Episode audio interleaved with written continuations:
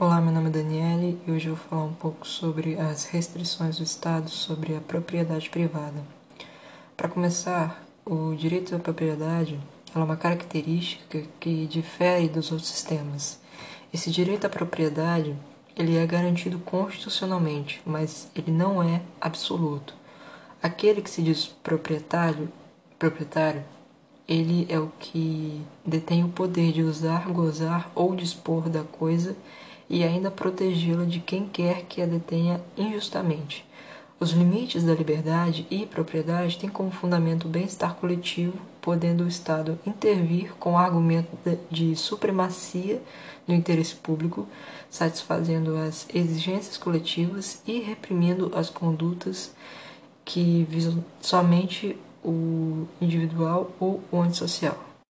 A Constituição, ela institui esse poder ao Estado, que a executa através de leis federais que tendem a promover interesses coletivos e também respeitando as garantias individuais, mantendo o bem-estar social e geral da sociedade, com a intenção de alcançar um melhor desenvolvimento.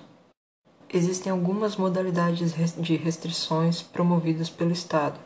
São elas a limitação, as limitações administrativas, que impõe obrigações de caráter geral a indeterminados proprietários, beneficiando o interesse geral, a ocupação temporária, onde impõe ao, ao proprietário a obrigação de suportar a utilização temporária do imóvel pelo poder público para a realização de obras ou serviços que detêm o interesse coletivo. Temos a requisição administrativa, que é o ato administrativo unilateral autoexecutório e oneroso que consiste na utilização de bens ou serviços particulares pela administração pública, objetivando atender às necessidades coletivas em tempo de guerra ou diante de uma situação de iminente perigo. Temos o tombamento, que é a limitação perpétua do direito de propriedade, beneficiando a coletividade, afastando o caráter absoluto do direito de propriedade e incidindo sempre sobre o bem determinado. Temos também a servidão administrativa, que impõe ao proprietário a organização de suportar o ônus parcial sobre o determinado imóvel, instituindo o direito real de natureza pública e tem caráter perpétuo. E por fim, temos a desapropriação.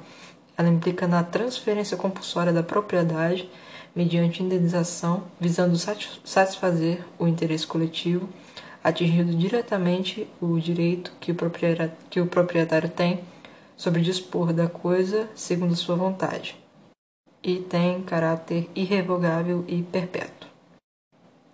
O que realmente fundamenta essas limitações públicas é a ideia de que essas são determinações que o poder público impõe ao proprietário como obrigações positivas, negativas ou permissivas, e ela tem como objetivo condicionar as propriedades à função social que é exigida por lei, garantindo assim o bem-estar coletivo.